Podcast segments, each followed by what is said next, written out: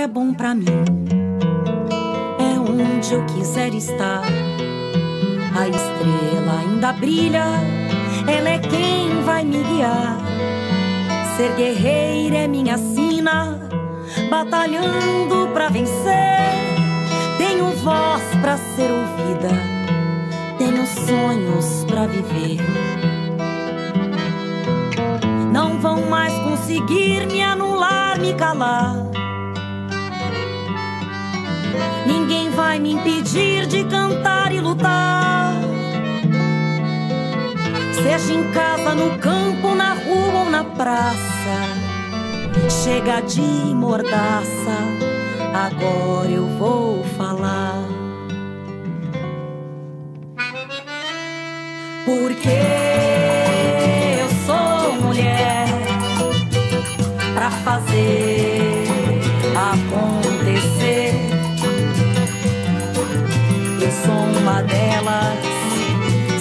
Elas por elas, ocupando os espaços de poder.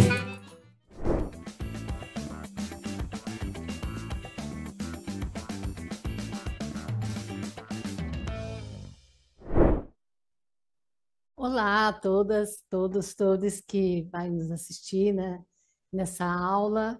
É, nós estamos na, próxima, na semana do 8 de março e com essa aula sobre, com essa fala, né, essa conversa sobre o feminismo é, na América Latina e no Caribe, tamo, vai ter início as atividades e as, e as, e as, e as comunicações de, é, da semana. É, então, o que me foi pedido foi falar um pouquinho, fazer um balanço da luta das mulheres na América Latina.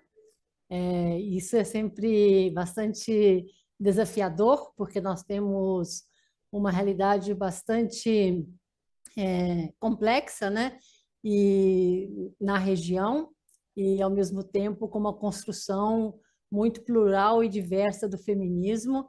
Então é importante a gente também buscando ao mesmo tempo que visibiliza essa dimensão da diversidade e olhando o que, são os elementos que nós temos em comum, ou como que a gente constrói convergências para a gente justamente pensar é, não só o balanço, mas também os nossos desafios, né?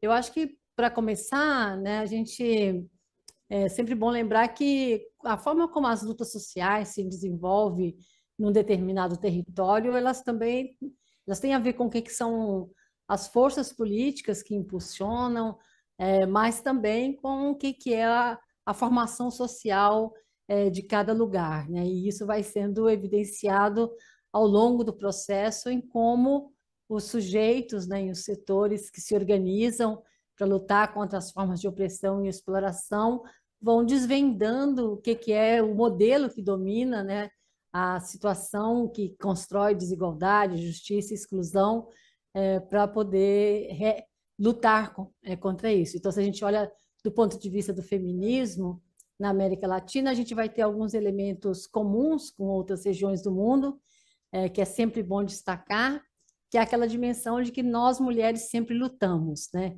Claro que o feminismo, é, como movimento social, é, com as características que tem de auto-organização das mulheres, de discussão, é, de crítica ao patriarcado e de como pensa a dimensão da emancipação das mulheres, ele, eu chamo de que ele é datado, né? tem um início lá na metade do século XIX, mas também cada vez mais a gente vê que lutas por emancipação, que lutas por autonomia existiram antes e que, na verdade, o que acontece é que a gente conhece pouco, mas, de fato, a existência do feminismo, como ele se articulou mundialmente e como ele se desenvolveu nessa conexão de olhar para a dimensão é, da relação entre patriarcado e a questão da classe, e depois a questão de raça, e no caso da América Latina, muito forte a dimensão do que é o colonialismo e a dimensão da sexualidade, vai dando o que, que como esse movimento se organiza, né?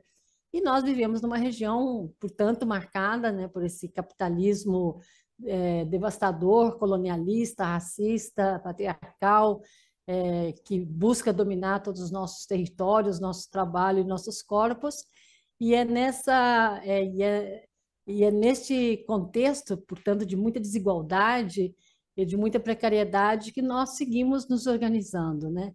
E uma questão que é extremamente importante olhar que o feminismo na América Latina e no Caribe, ele justamente é, se constrói, se constitui é, desde as práticas cotidianas das mulheres, neste contexto de muita violência, de muita é, desigualdade, é, e, e, onde nós mulheres estamos é, é, sustentando a vida e com o nosso, com nosso trabalho, com o nosso tempo, é, e construindo também práticas que de resistência e ao mesmo tempo de, da resistência é, que aponta para o que, que é o, o bem viver, o que, que é o mundo que a gente quer construir, de como é importante desmantelar esse sistema de opressão é, de uma forma integral. Não temos que lutar primeiro por uma coisa, depois por outra, depois por outra.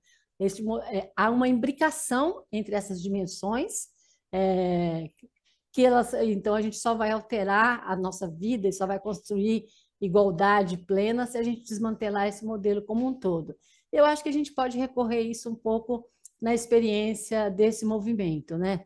Se a gente olhar os movimentos de, olhando do período mais recente, os movimentos de mulheres aqui na América Latina sempre articularam a luta e a organização das mulheres, como era, como a gente chamou e ainda chama, é, com as lutas por transformação geral da sociedade, como por exemplo a, pela luta pela redemocratização dos nossos países na época das ditaduras, é, na, na, década de 70, 80, né? É, mas e, e, uma, e uma outra dimensão é que este feminismo foi buscando sempre se espalhar pelos setores populares. Né? Então, nós temos em vários países organizações, por exemplo, de mulheres camponesas, indígenas, que são organizações fortes, importantes, que se forjaram, muitas delas é, na década de 90, em pleno neoliberalismo, e que, inclusive, não só constituíram a resistência é, de uma forma mais, mais ampla, mas justamente demarcando o que era o neoliberalismo naquele momento e como é, a dimensão patriarcal, racista, articulado com a dimensão de classe, sustenta, sustenta esse modelo, né? organiza esse modelo. E, portanto, é uma luta das mulheres camponesas e indígenas extremamente importante. Nós podemos citar vários exemplos de vários países onde isso está acontecendo, assim como, por exemplo, a emergência das mulheres indígenas na nossa região, que vem de longe, né, como organização, como luta, e a gente sabe que em muitos países a dimensão indígena é muito conectada com a dimensão é, camponesa, né, são é, indígenas camponeses, e, portanto, essa luta também está é, sempre, em muitos contextos, se articulam e, e é desde este lugar é, que as mulheres constituíram é, reflexões extremamente importantes sobre a soberania alimentar, é, sobre a dimensão da agroecologia, sobre o, o que é o significado da alimentação na nossa agenda, é, e sempre articulando isso com a luta contra a violência, com a luta é, em alguns lugares mais, outros menos, pela legalização de, e descriminalização do aborto. Então, essa conexão entre a luta e a defesa dos territórios com essas lutas é, do feminismo é, do mundo inteiro, vamos dizer assim, né? É, e a gente sabe que nos últimos e, e desde aqui da América Latina é, nós temos contribuições imensas de várias, inclusive correntes feministas que emergiram aqui como o feminismo comunitário, o que é o papel do feminismo decolonial aqui na região, do feminismo negro, há toda uma dimensão do feminismo caribenho, que é negro, que a gente conhece pouco e que nós precisamos conhecer mais, e que está sempre olhando justamente para essa imbricação das formas de opressão e de, de exploração e buscando construir essa perspectiva política que a gente chama de decolonial, desde as nossas referências, né? E não com o olhar do colonizador ou com a referência eurocêntrica. Né? Mas isso não nos impede, como movimento feminista na América Latina, é, de ter uma relação muito forte com o internacionalismo. Né? Então, nós aqui na América Latina temos muitas, muitas conexões com os movimentos feministas de, do mundo inteiro. E isso tem a ver também com uma compreensão política, né, de que a gente é, não vai, é, que esse, esse, modelo de dominação ele ele está é, ele tá operando é, em todas as regiões do mundo. Eu sou a Marilane Teixeira, sou economista, professora, pesquisadora do Centro de Estudos Sindicais de Economia do Trabalho, do Instituto de Economia da Unicamp, e também sou assessora sindical, uh, colaboradora né, nos temas uh, de gênero, trabalho, relações de trabalho. E uma saudação, então, a todas e a todos que estão uh, nos acompanhando. E eu vou hoje conversar sobre condições de trabalho e paridade salarial. Acho que nós estamos num mês é, muito é, especial, né? Porque nós temos uh, o Dia Internacional da Mulher, então o mês de março ele acaba sendo uma data ah, muito importante, uma data para celebrar, né?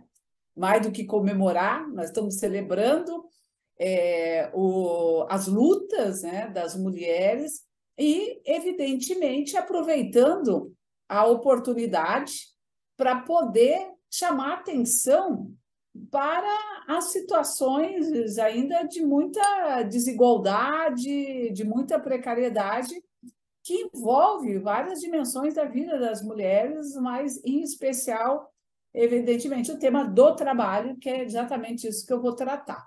Então, eu vou começar chamando a atenção para que, assim, primeiro, as condições de inserção é, das mulheres na atividade produtiva, né, no mundo do trabalho, ela ocorre muito em função da própria forma como uh, as mulheres, de uma maneira geral, elas conseguem compatibilizar né, o trabalho de produção, o trabalho na atividade econômica, né, com o trabalho que a gente chama de reprodução, que é o trabalho de cuidados de afazeres domésticos. E esta relação entre o trabalho de produção e o trabalho de reprodução, ele está uh, ah, presente em toda a trajetória laboral de vida das mulheres. Em qualquer contexto, por exemplo, econômico, social, histórico, em que a gente analisa as condições de inserção das mulheres no trabalho, esta relação entre o trabalho produtivo no mercado de trabalho reprodutivo sempre esteve presente lá. Mas, às vezes, parece que há um abismo que, que separa essas duas dimensões, né? o trabalho da produção e o trabalho da reprodução. Uh, como visto muitas vezes é, e reiterado várias vezes, mesmo quando a gente fala uh, sim, no século XXI, de que como se o, o, espaço da produção econômica do mercado fosse um, um espaço só masculino, dos homens. E o espaço privado, o espaço da família, é o espaço das mulheres. Né? E essa concepção, essa ideia que permeia ainda muito fortemente as nossas sociedades, impacta, evidentemente, em todas as dimensões da vida, principalmente das mulheres. E a despeito disso, a gente, uh, olhando a experiência do Brasil, mas também olhando outros países, se percebe que nas últimas décadas se avançou muito a participação das mulheres no mundo do trabalho. Ou seja, o que é a participação? São aquelas mulheres que eh, estão em idade ativa, né, que podem já participar do, do, do, do mercado de trabalho, que estão inseridas no mercado de trabalho. Uh, se nós olharmos os últimos 40, 50 anos, mais do que dobrou a taxa de participação das mulheres no mercado de trabalho no Brasil. Uh, mas ainda é uma taxa relativamente baixa quando eu comparo com os homens, por exemplo. Os homens, uh, mais de 75% dos homens em idade ativa participam do mercado de trabalho. As mulheres está em torno de 55%. E a gente percebe que essa taxa ela pouco se alterou nas últimas décadas, né? E para que a gente possa compreender por que isso acontece, é óbvio que a gente precisa colocar, inserir nas nossas reflexões a questão do trabalho reprodutivo, trabalho de cuidados, né? Mas, ao mesmo tempo em que, que cresce essa participação né, das mulheres, essa ampliação ela ocorre ah, marcada por muitas desigualdades, né? principalmente quando a gente analisa a forma como as mulheres negras se inserem no trabalho produtivo e remunerado, é, que é de forma muito desigual, uh, muito desequilibrada na comparação com parte das mulheres brancas, mas principalmente com os homens negros e com os homens brancos, né? Mas ao mesmo tempo, e isso é importante, e que há cada vez mais uma pressão para um, uma inserção cada vez maior das mulheres no espaço de produção econômica, no trabalho remunerado, assim como cresce também no Brasil, e provavelmente os dados do, do censo que está sendo realizado, que vão ser brevemente é, divulgados, né, vão mostrar isso, como cresce a participação da, nos, os, dos domicílios é, chefiados por uma única pessoa, adulto, na maioria deles chefias de mulheres, tá? que são as únicas responsáveis pelo domicílio. Os últimos dados já davam conta de mais ou menos 46% dos domicílios brasileiros eram chefiados por mulheres. Então, há uma pressão para participar do mercado de trabalho, porque você precisa gerar renda para poder sustentar a família, mas, ao mesmo tempo, o acesso às políticas públicas por meio de infraestrutura social, como uh, aparelhos da saúde, educação, cuidados, eles encolheram nesta última década a gente observa um verdadeiro retrocesso, né? desde 2016, com o afastamento da presidenta Dilma, nessas políticas, que, obviamente, elas são consequências de um modelo, de uma política de austeridade fiscal dos governos liberais, Temer e Bolsonaro, que encolheram né, os recursos para estes uh, setores fundamentais para assegurar é, uma melhor qualidade de vida, principalmente para as mulheres, e em alguns casos essas políticas foram completamente eliminadas. Uh, por exemplo, os dados de, de, de creches né, são um verdadeiro escândalo. Em 2021, nós tínhamos um dado que 75% das crianças de 0 a, 3 anos pobres não tinham acesso à creche. Então, com isso, as mulheres se inserem em condições muito mais desfavoráveis, porque precisam compatibilizar esse ingresso, essa inserção no trabalho uh, remunerado com as responsabilidades junto à família. Então, elas vão para os trabalhos informais, flexíveis, os trabalhos que exigem, às vezes, pequenos deslocamentos para que elas possam rapidamente retornar para casa, né? Então elas se submetem também a salários menores, a salários uh, rebaixados e uh, a condições de trabalho sem nenhum direito, sem nenhuma proteção social, sem acesso à previdência social. É, e, uh, sem dúvida nenhuma, um dos grandes desafios para enfrentar essa situação é ampliar, por exemplo, a rede de cuidados. E isso, isso óbvio que também tem implicações uh, no tempo de contribuição. Quando uma mulher se insere num trabalho precário, um trabalho mais vulnerável, um trabalho informal, ela deixa de contribuir para a Previdência Social, e isso vai ter impacto lá quando ela estiver alcançado a idade para aposentadoria e ela não poder ter o acesso ao benefício, porque ela não tem o tempo mínimo de contribuição. e todas nós sabemos que isso piorou muito, se agravou muito a partir uh, da reforma da Previdência em 2019. E isso tudo tem impacto sobre os rendimentos, que é disso que nós vamos falar agora, porque o tema das desigualdades salariais, ele sempre foi um tema presente em toda a estrutura do mercado de trabalho e sempre marcou uh, a, a, as diferenças entre homens e mulheres. Uh, em qualquer contexto que nós uh, analisemos, mesmo nos períodos de maior crescimento econômico, maior formalização, as desigualdades salariais elas são recorrentes e a gente precisa compreender de onde vêm as desigualdades salariais. Por que, que as mulheres que estudam mais, as mulheres têm nível de escolaridade mais elevado. Se a gente olhar hoje, por exemplo, o mercado de trabalho formal, só o mercado de trabalho formal, aquelas que têm direito, registro, etc., em torno de 30% têm ensino superior completo, enquanto que entre os homens, o ensino superior completo contempla apenas em torno de 15% dos homens. Então, se as mulheres estudam mais, uh, tão, estão mais qualificadas, por que, que elas ainda seguem recebendo salários menores? Então, uh, para a gente compreender isso, a gente precisa uh, é, entender que não é uma única causa que, que vamos dizer, que, que é atribuída né, para uh, tentar uh, dar uma explicação para isso.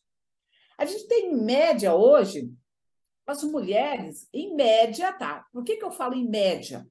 Porque eu somo toda a massa salarial que as mulheres recebem, ocupadas, toda a massa salarial que os homens recebem, que estão ocupados, divido pelo número de mulheres, divido pelo número de homens, e vejo uma média e comparo. Então, em média, as mulheres recebem em torno de 70%, 75% do salário masculino, ou seja, para cada 100 reais que um homem recebe, uma mulher receberia em torno de 70%, 75%, em média.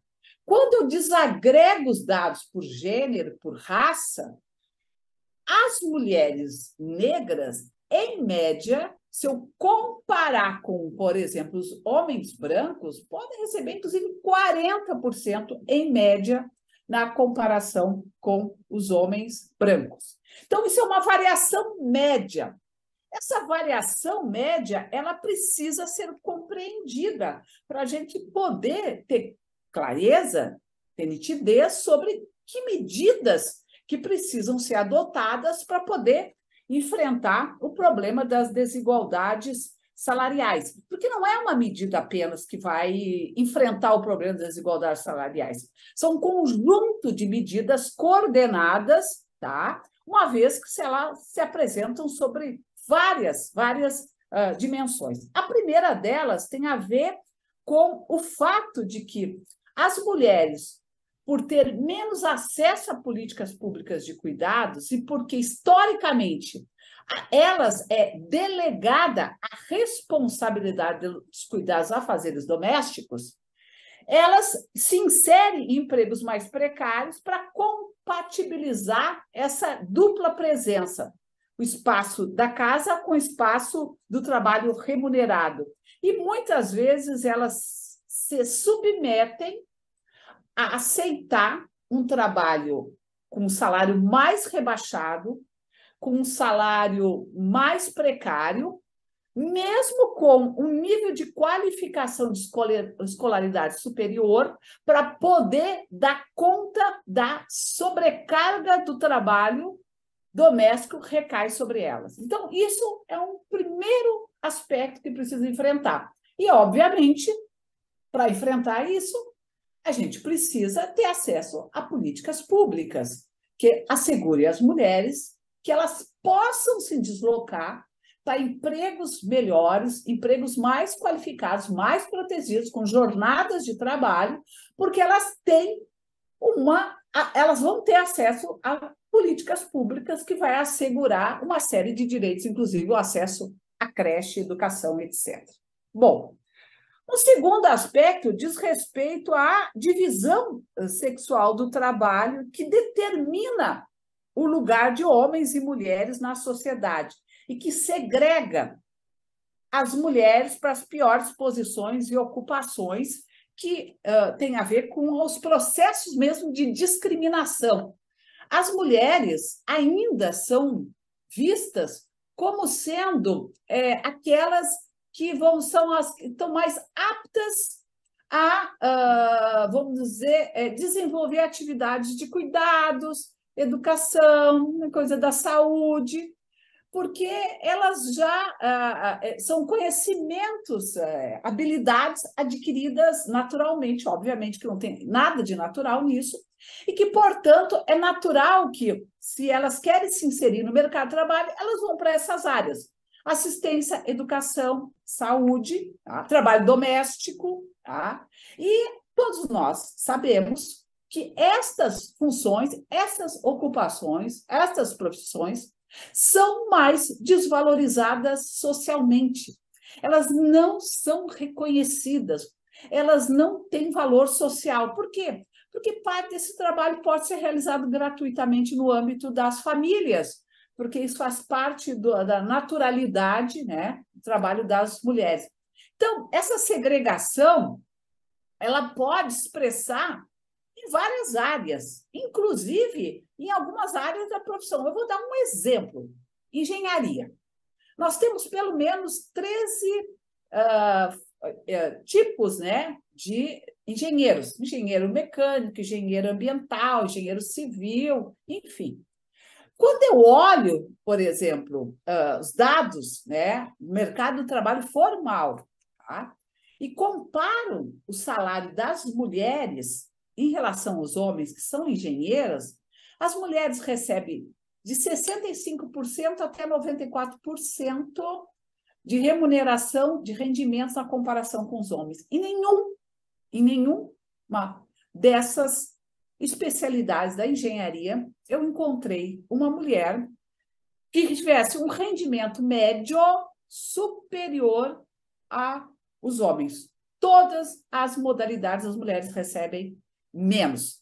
As que elas recebem um pouquinho melhor, ou seja, acima lá, 65%, 66%, 90% do salário masculino é engenharia ambiental e de alimentos, que inclusive tem uma característica muito associada com o que é considerado atividades típicas das mulheres. Óbvio, na engenharia as mulheres vão para a questão ambiental, na engenharia, as mulheres vão para a engenharia de alimentos.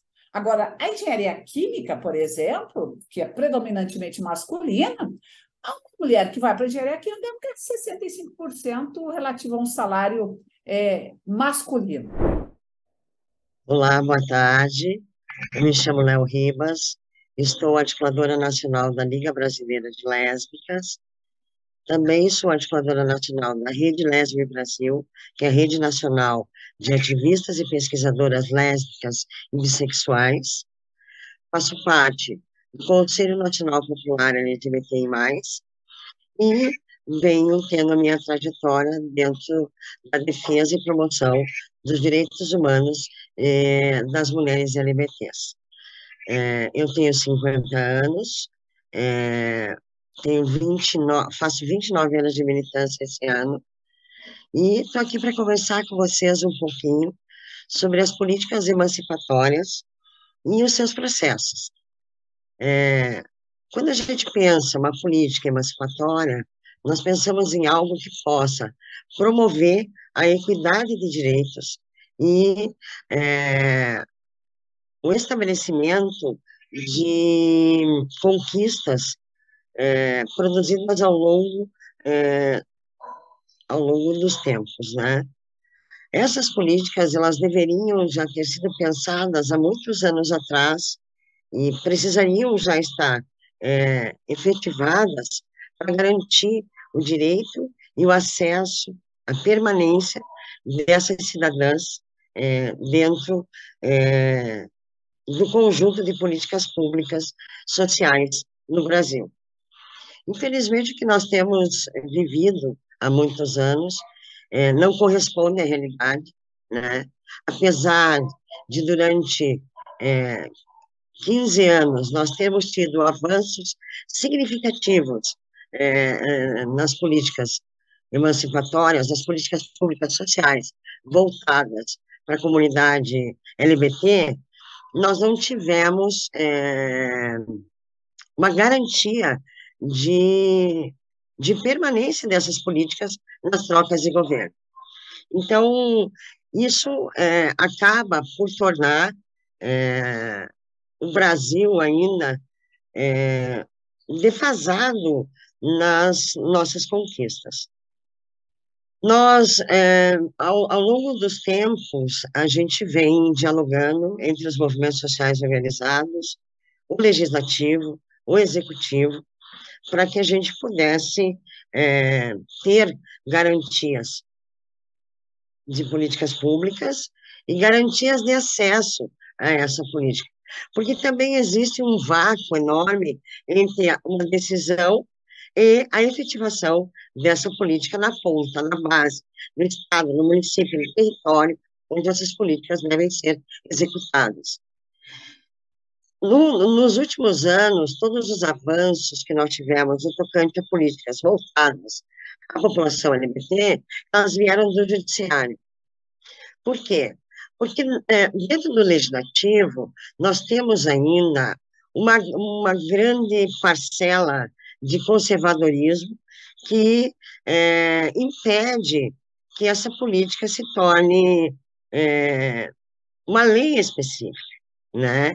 Então, nós hoje temos é, compreendido que tudo que nós tivemos de direito garantido, ele veio através de decreto presidencial, isso aconteceu no primeiro e no segundo mandato do presidente Lula, e também é, no primeiro e no segundo mandato da presidenta Dilma, né? embora é, nós tenhamos tido, nesse segundo mandato da presidenta, uma, um golpe de Estado muito bem arquitetado, e que, junto com esse golpe, vem a derrocada dessas políticas, porque na visão conservadora, na visão da, das religiões neopentecostais, que é, adentraram no Congresso Nacional a política pública voltada para a população LGBT é a política do mimimi. Não há necessidade dessa política, que nós não, não precisamos ter direitos diferenciados de outras populações. E isso é, vem se desdobrando desde 2016 ah, para cá, o que culminou né, na, na eleição do, do próprio ex-presidente Jair Bolsonaro, que, inclusive, é, utilizou da pauta da política pública social para a população LGBT como um todo, como alvo é, político dele, né, é, atestando e, e, sempre reforçando o estigma a essa população e toda a violência que ele produziu através dos seus discursos de ódio. Então, pensar numa política é, é, emancipatória é pensar em proteger a vida de um ser humano. É pensar em dar direito àquele que sempre teve a margem da sociedade. E nesse, e nesse sentido é que nós, ao longo desses quase 50 anos de movimento LGBT no Brasil, é, buscamos, né? É muito complicado é, pensar que nós pagamos nossos impostos, que nós é, que nós exercemos toda a, a, nossa parte cidadã no tocante a, ao que nós temos que doar nosso para a sociedade. Mas, no que se refere ao que vem da sociedade, da política pública para nós, não é respeitado. Não, não existe um direito exercido. Nós sequer é, é, somos sujeitas de direitos, né? Eu me lembro até hoje, vou fazer um parênteses aqui, é, eu me lembro até hoje, no primeiro discurso do presidente Lula em 2004, quando ele, ele afirma que nós também éramos sujeitas de direito. Foi a primeira vez no Estado brasileiro que um presidente da República é, se direciona a uma população, é, é, a população LGBT, nesse caso, como sujeitos de direito, que nós nunca tínhamos sido reconhecidas e reconhecidos até aquele momento como sujeitos de direito. Então, nessa trajetória toda, nós tivemos diversas lutas, diversos embates, diversas diversas é, ativistas nossas ficaram pelo caminho na luta por esses direitos. Direitos que a gente deveria de ter como qualquer outra pessoa tem. Acesso à, à, à saúde de uma forma humanizada, acesso, acesso à educação com garantia de permanência para a gente dentro de, do ambiente escolar, direito à segurança pública, direito à vida. Nós não temos. Mas hoje, é, nós vemos, nós vislumbramos um outro momento, né? Começa-se um ano é, com a garantia é, de um novo governo, de governo democrático, de governo é, afetuoso, de governo que realmente olha para o seu povo, olha para as mazelas desse povo e garante a esse povo que não vai esquecer de ninguém. Quando começa esse governo, já agora no ano de 2023, que se aponta uma Secretaria Nacional de Políticas Públicas voltadas para a população LGBT, aponta-se um novo horizonte, aponta-se é, uma nova perspectiva de vida e de futuro, não só para as pessoas LGBTs, não só para essas mulheres, mas para a sociedade em geral. Porque toda essa política, ela, ela reflete na sociedade. O Brasil ele só vai ser democrático, de fato, quando não houver mais racismo, quando não houver mais machismo e quando não houver mais LGBTfobia. Então, quando vem esse, esse apontamento no governo federal, se constitui uma Secretaria Nacional dentro da pasta dos direitos humanos, é, se demonstra um novo olhar para a vida dessas pessoas. E isso nos deixa muito felizes. Nos deixa muito felizes com a certeza de que nós sempre estivemos do lado certo da história. Essas políticas públicas, elas vêm sendo pautadas é, minuciosamente pela sociedade civil organizada, sempre foi um tema muito frágil de diálogo com governos, com os governos federais, estaduais e municipais. Veja, vou falar para você do meu território.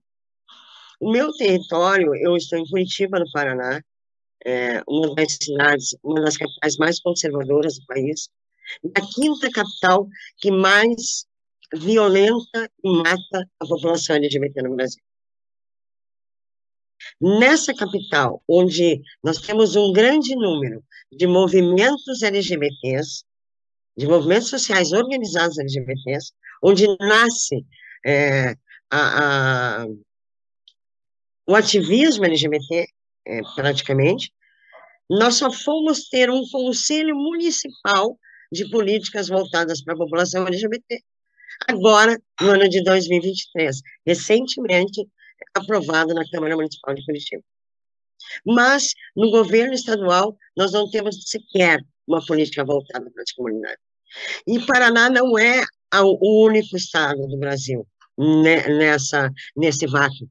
Nós temos outros estados, outros 11 estados brasileiros que não trabalham com pastas voltadas para a população LGBT.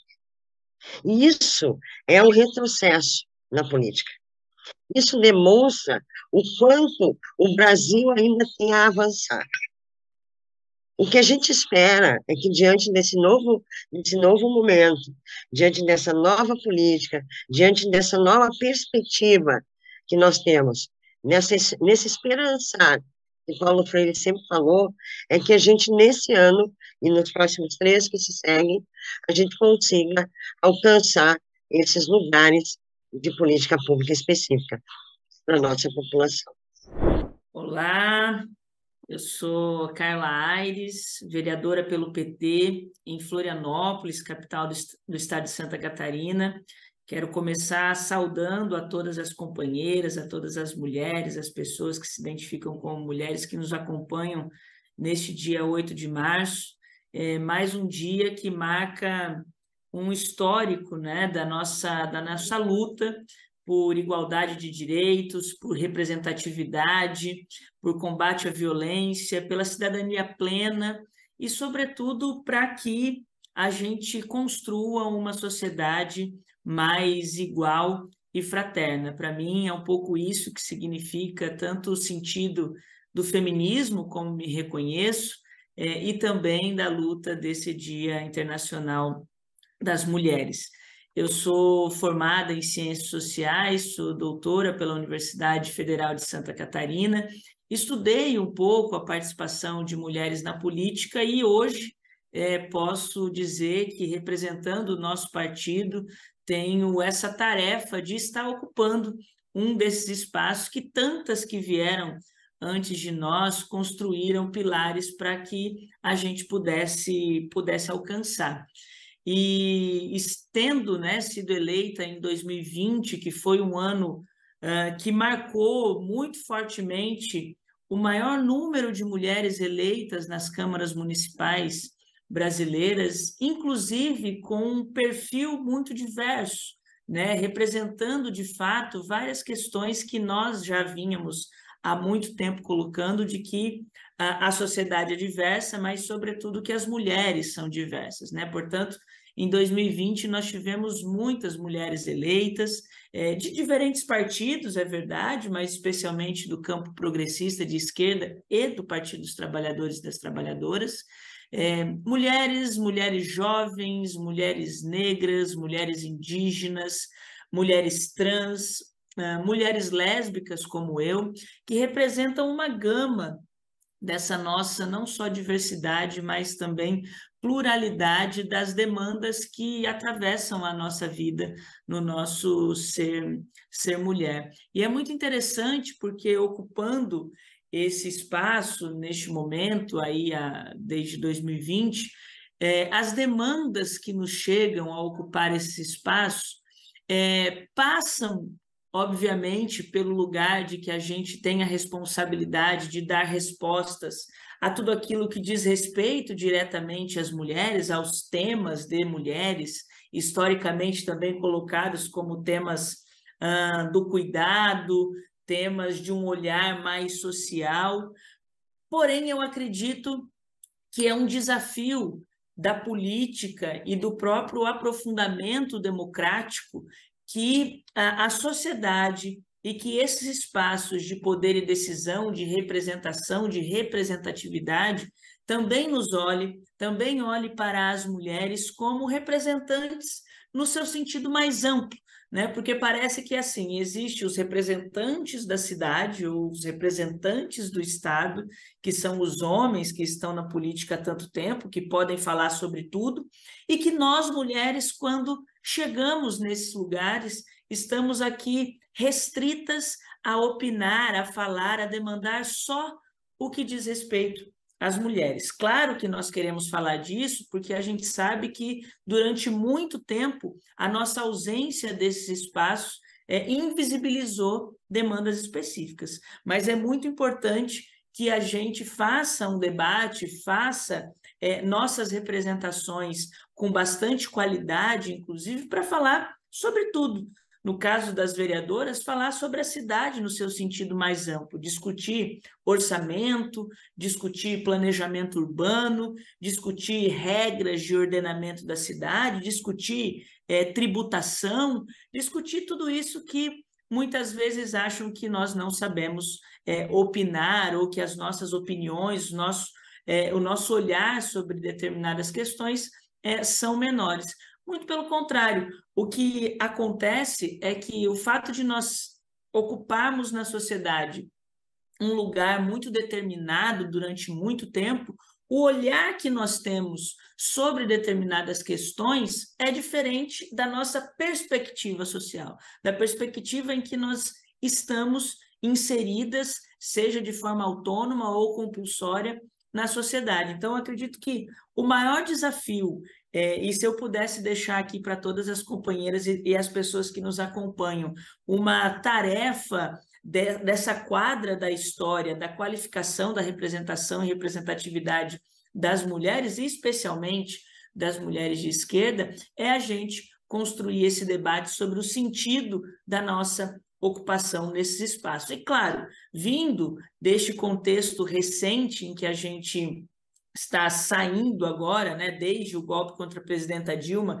desse obscurantismo, dessa ascensão neofascista, dessa ascensão conservadora no Brasil, a nossa tarefa é também estar na linha de frente da defesa da democracia, no combate às pautas, à narrativa, às fake news conservadoras, porque a gente sabe que parte significativa deste levante conservador no Brasil é, inclusive desde um pouco antes do golpe contra a presidenta Dilma, tem os nossos corpos, tem os nossos direitos, tem as nossas pautas como um escudo que sempre é atacado primeiramente. A gente sabe o quanto que a violência contra as mulheres aumentou, o quanto que nós sofremos com o desemprego durante a pandemia, por exemplo, o quanto de é, órfãos da pandemia nós temos por essa negação à ciência, por um governo é, genocida e negacionista que nós derrotamos nas urnas em 2022,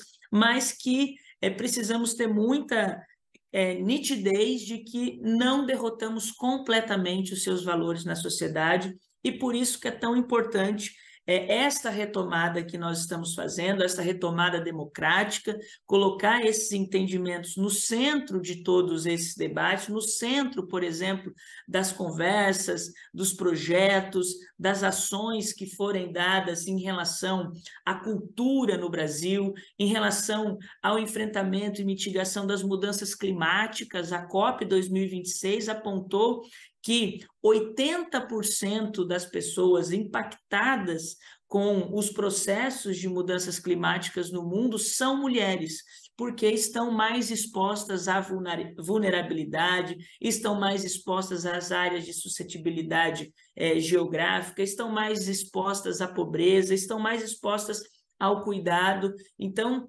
é, é muito importante que toda essa retomada democrática tenha como é, perspectiva de gênero um princípio, inclusive porque nos próprios objetivos do milênio é, essa perspectiva de gênero está colocada. E mais uma vez eu repito, porque para mim é muito importante, não só para pensar temas específicos, como, por exemplo, a própria violência, ou a saúde da mulher, ou a questão de creches, etc. Não, a mobilidade urbana afeta diretamente as mulheres, uh, o número de, de, de, cirurgias, consultas eletivas no SUS afetam diretamente as mulheres ou indiretamente pelo papel do cuidado. Então, é preciso entender, e nós esperamos e temos certeza que com esse novo governo do presidente Lula, que com a ministra Cida à frente do Ministério das Mulheres, numa perspectiva interministerial intersetorial, a gente vai poder construir essa democracia que tem a perspectiva de gênero como um princípio do combate às desigualdades e um princípio para também a construção de uma sociedade anticapitalista e mais igual. Nós temos uma bancada eleita nas últimas eleições de 19 mulheres, se não me engano, 18, é, eu sou, por exemplo, a primeira suplente de deputado federal aqui pelo meu estado, nós temos uma deputada e um deputado, eu sou primeira suplente, é, a segunda suplente também é uma mulher, porque é, nós tomamos a frente é, de forma muito definitiva nesse processo eleitoral e por isso queremos estar no centro dessas discussões. Mas é claro que é, toda essa característica, todo esse perfil, todo esse cenário é, que a gente vem superando dos moldes da ocupação dos espaços de representação, é, de decisão e de poder, que vem desde a garantia do voto é, das mulheres lá em 1932, 34, e paulatinamente acrescido de uma maior é, eleição e, e maior ascensão dos nossos corpos nesses espaços pós-redemocratização e depois com a legislação dos 30% é, das candidaturas, e a gente vem mudando esse cenário, e vem mudando esse cenário muito mais a partir dos municípios e depois nas assembleias e depois no Congresso Federal, inclusive porque é, existem estudos que apontam que as mulheres conseguem é, ocupar espaços de poder e decisão quando os níveis de representação são mais baixos, portanto, conselhos gestores, audiências públicas e câmaras municipais, porque são espaços de participação mais próximos da sua, da sua vida, da sua rotina, especialmente também com essa divisão ou essa má divisão sexual do trabalho que nos relega o papel do cuidado. E quando nós passamos a ocupar mais esse espaço, é, e especificamente é, desde que é, nós tivemos o lamentável assassinato da vereadora Marielle Franco, o debate sobre a presença das mulheres ganhou um, um, um peso, uma, uma, uma, uma, uma redoma muito mais central nas discussões brasileiras, e a gente tem visto é, é, muitas de nós ocuparmos esse espaço, é, é claro que quando a gente ocupa esses lugares, a gente transforma esses lugares, se não profundamente, de forma muito significativa. Nós transformamos porque levamos para esses lugares debates outrora não, não debatidos, nós modificamos porque os nossos corpos incomodam, as nossas vozes incomodam, a nossa forma de olhar o mundo incomoda, e essas discussões que nós propomos, ou a forma de discussão da política que nós propomos, tem como consequência, sim, é, uma alteração da estrutura eh, institucional constituída há muito tempo. E o que é a sociedade patriarcal, capitalista, misógina, racista, capacitista, LGBTfóbica faz num primeiro momento para tentar negar este avanço de pluralidade de ideias é buscar nos aniquilar. E não é nos aniquilar num debate de ideais, ou num debate de palavras, ou num debate de propostas. O que a gente tem visto, e inclusive é, a própria a própria corpo judiciário do Brasil, de constituição de leis, foi provocado a legislar sobre isso, é uma constante violência política de gênero.